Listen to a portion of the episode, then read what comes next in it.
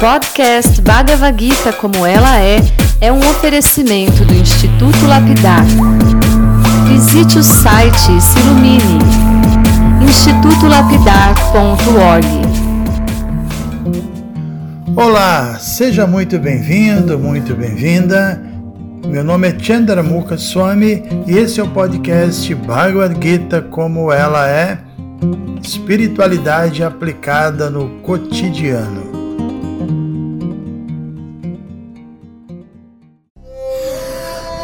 Ok, bom dia a todos vocês e uma excelente semana também.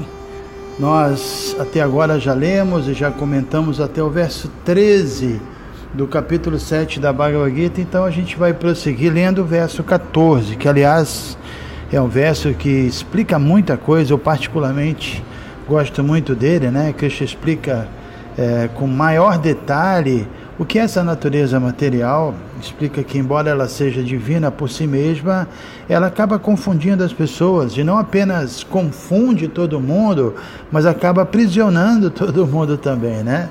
E nós já falamos sobre essas duas características da energia material no nosso último áudio, que ela é divina por um lado, mas que ela nos aprisiona por outro lado. E a característica divina, acho que vocês se lembram, é que tudo é uma manifestação de, de Deus, mesmo aqui na matéria, o sabor da água, a luz do sol e da lua, a vida de tudo que vive, o poder dos poderosos e assim por diante. Enfim, um, um espiritualista verdadeiro, né, que realmente já despertou a sua consciência espiritual, a sua visão espiritual, ele se relaciona com esse mundo material desse modo. Ele pode ver a presença de Deus em tudo. Por outro lado, aqueles que ainda não despertaram a sua consciência, que estão adormecidos espiritualmente e que por conta disso vivem suas vidas assim, tentando se apossar da matéria, controlar as coisas e desfrutar ao máximo.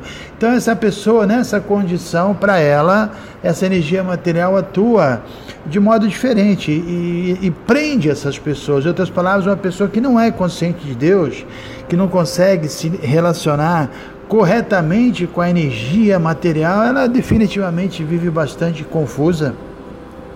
E é isso que o verso 14, que é o verso que a gente vai ler hoje, que é um verso muito importante, provavelmente eu só vou conseguir lê-lo porque a gente vai comentar e eu acho que o nosso tempo vai se esgotar. Então é praticamente isso que o verso 14 fala. Então vamos a ele.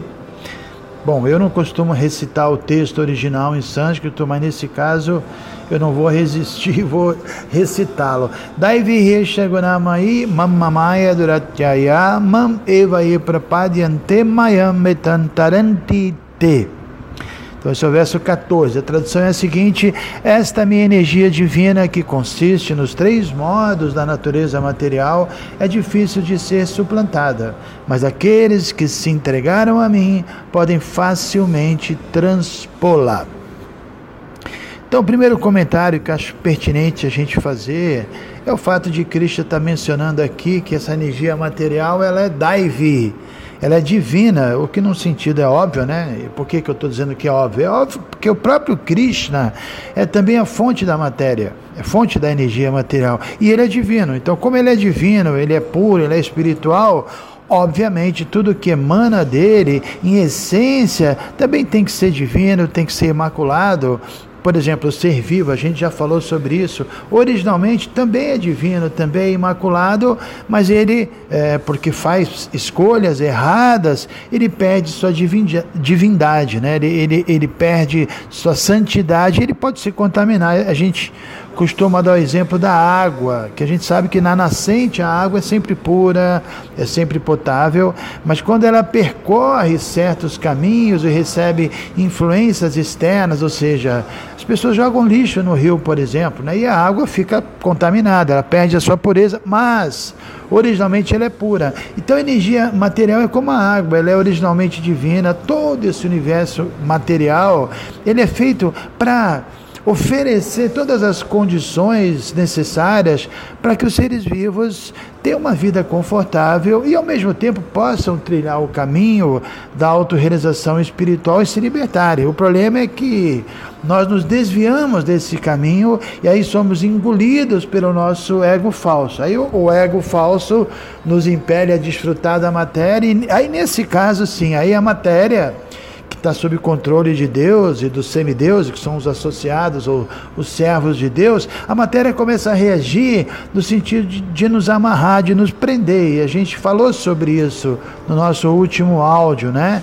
A gente mencionou que a matéria prende as pessoas nesse mundo pelos três modos da natureza, uh, modos ou gunas, gunas, né? Tamaguna, que é a, a guna, o modo de tamas, a ignorância, Radyaguna, o modo da paixão, e Sattwaguna, o modo da bondade. E também me lembro que no áudio passado, nós lembramos que a palavra guna significa corda. Então é isso que Krishna está explicando melhor nesse verso. Daiviresha gunamai mamamaya durataya. Ele diz que essa minha energia divina consiste em três gunas, três cordas. E ela, mamamaya durataya, ela está sob meu controle. Mama, ela é minha, ela está sob meu controle e ela é durataya, ela é insuperável, ela é intransponível. Ou seja, ninguém consegue, nunca ninguém conseguiu e nunca ninguém irá conseguir se soltar ou se livrar dessas três cordas por conta própria. Quando o indivíduo acredita que ele pode resolver seus problemas, superar seus obstáculos, sem contar com a ajuda divina, ele está vivendo uma das maiores alucinações possíveis, né? É como se ele estivesse acreditando que ele é capaz de lutar contra o próprio Deus e superá-lo, né? Isso é mais pura ilusão, mas por que eu estou dizendo isso? Porque por, por trás da matéria estaria tá, as mãos divinas de Deus. Ele está controlando, então lutar com ela é lutar com as mãos de Deus. É uma luta em glória.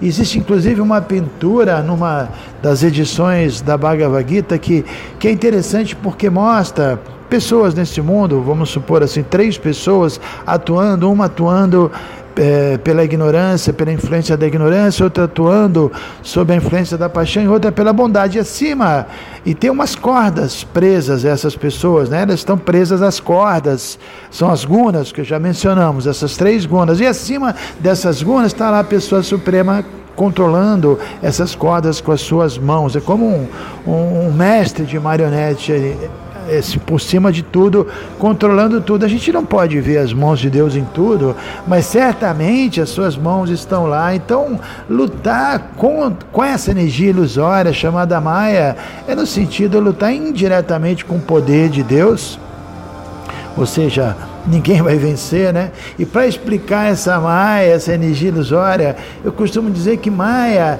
é o pitbull de Cristo, é o cachorro bravo de Cristo, ou seja, é, é Maia existe para tomar conta de Cristo, no sentido de não deixar pessoas inconvenientes se aproximarem dele.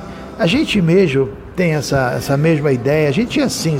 É, é muito comum que uma pessoa que mora numa casa, por exemplo, ela consegue um cachorro e o cachorro fica tomando conta da sua propriedade. Isso é normal, né? para o seu dono, realmente aí o cachorro, ele é absolutamente fiel, ele é amoroso, ele é humilde, mas se aparece algum estranho querendo pular o um muro, querendo invadir, aí o cachorro vai mostrar a sua natureza raivosa e vai atacar o intruso. Né? A gente pode dar um exemplo. Se você for visitar um amigo em sua casa e quando você chega, você se depara com uma placa: cuidado, pitbull bravo. Não ultrapasse. Então o que você vai fazer? Você não, você não vai desconsiderar essa placa, é, pular o muro e lutar com pitbull, brigar com pitbull. A melhor coisa que você tem que fazer é tocar a campainha e chamar seu amigo, né? Ninguém em sã consciência se atreveria a lutar com o pitbull, isso é inconcebível. Então Maia é o pitbull de Krishna, ela tá lá. Maia está lá para proteger Krishna, para não deixar que uma pessoa mal intencionada, que quer roubar Krishna, que quer atacar Krishna, se aproxime.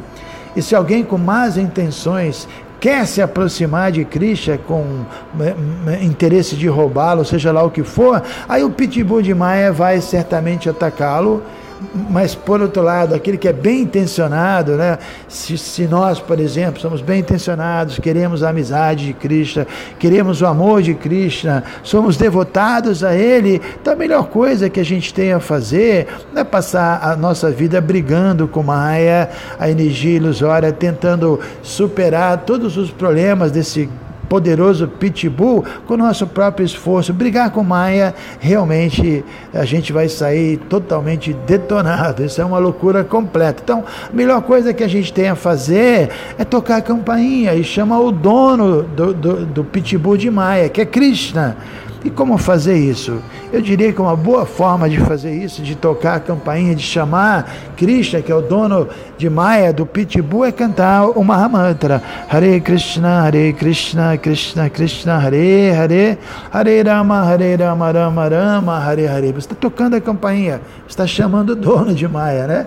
Aí quando Krishna reconhece, poxa, essa pessoa que está tocando a campainha, campainha que está cantando o meu nome, é um amigo, se ele reconhecer em nós boa intenção, se a gente consegue, sei lá, ganhar a confiança dele, aí Krishna vai dar uma voz de comando para o seu pitbull, para que ele entenda que nós somos amigos, que a gente não deve ser atacado. Aí então essa influência da energia material sobre nós, ela arrefece, ela diminui.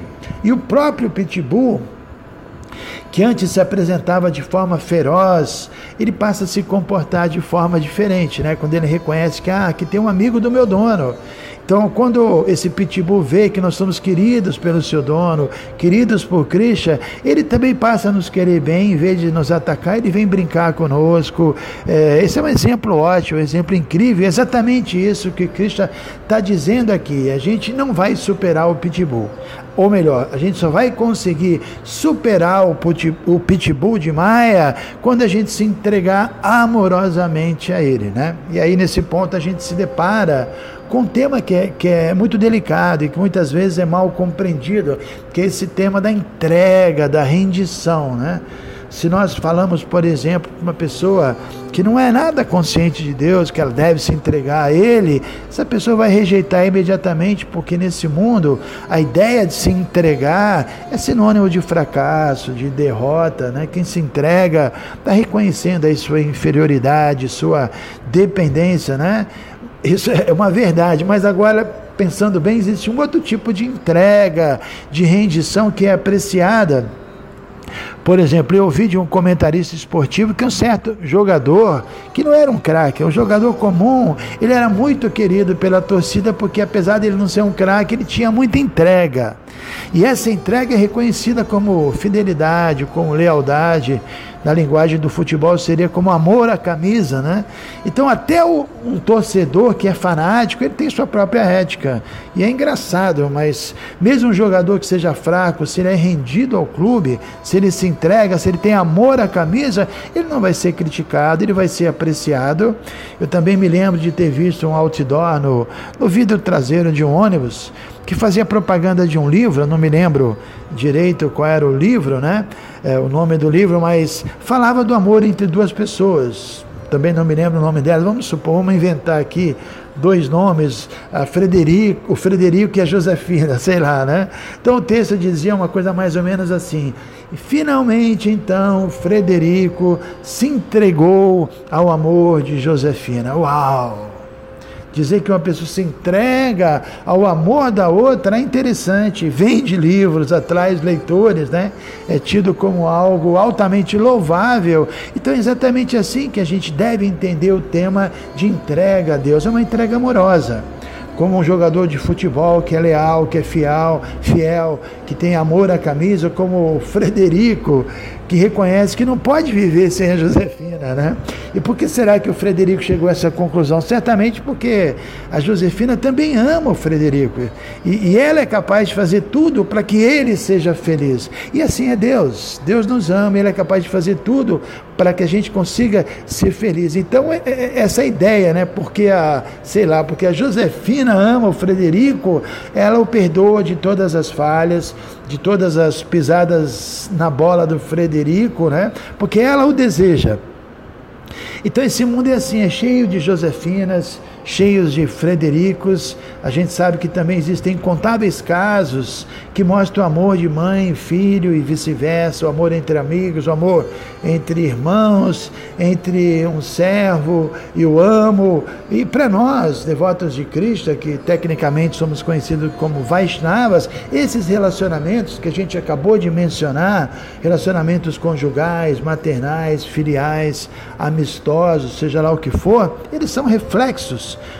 do amor verdadeiro que só existe no mundo espiritual. Nesse mundo, essas manifestações amorosas, elas infelizmente não são imaculadas, porque elas elas ocorrem não entre almas imaculadas, mas entre personagens, entre egos falsos, que são cheios de máculas, né? Mas ainda assim, essas manifestações amorosas são uma referência muito boa para a gente.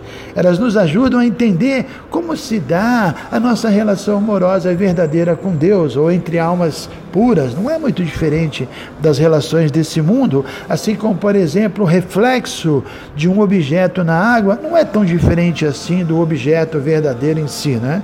Ah, tudo bem, ele está de ponta cabeça, ele é uma simples ilusão, mas dá para você ter uma ideia. Se você vê refletido, por exemplo, na água, uma manga, né? se tem uma mangueira na beira de um lago, mangueira cheia de frutas maduras, e aí você olha para a água e vê aquele monte de manga refletida, você vai querer colher uma dessas mangas, porque são parecidas com, a, com as mangas verdadeiras. Aí a gente bota a mão na água e tenta colher a manga, tenta uma vez, tenta uma segunda, outra e mais outra, até que a gente se cansa e se dá conta de que ali na água não existe manga. Essas assim chamadas mangas que estão que aparecem ali na água são reflexos, não são verdadeiras. Então uma pessoa inteligente, o que ela vai concluir? Olha, se tem manga refletida aqui na água e eu não posso colhê-las, a melhor coisa que eu tenho que fazer é parar de tentar de insistir, é, colher uma dessas mangas, porque não tem manga ali, é um reflexo. Mas onde é que tem as mangas verdadeiras? Aí a gente vai procurar e vai olhar para cima e vai ver, uau, ali tem uma manga verdadeira, a mangueira está aqui, eu estou olhando no chão, estou olhando no lugar errado, eu vou olhar para cima e vejo a mangueira verdadeira, as mangas verdadeiras. Isso é uma, uma lógica bastante razoável. Aí nesse ponto a gente reconhece que a relação amorosa, que é baseada no corpo, no ego, que é falso e é temporário, é um personagem que a gente está assumindo, essa relação não é amorosa, é, não é uma relação amorosa verdadeira. Ninguém ama o corpo de ninguém. A gente tinha uma pessoa que habita o corpo, e essa pessoa é a alma, uma partícula de Deus. Quando a alma sai, o corpo vira um cadáver, não é tão atrativo. Né? Então, quando acreditamos que amamos o corpo de uma determinada pessoa, a gente está confundindo amor com exploração. O assim chamado amor por um corpo que satisfaz simplesmente a luxúria é exploração e não é amor. É um, uma colocação forte, mas é real. Então amanhã a gente volta a falar sobre isso. Hare Krishna.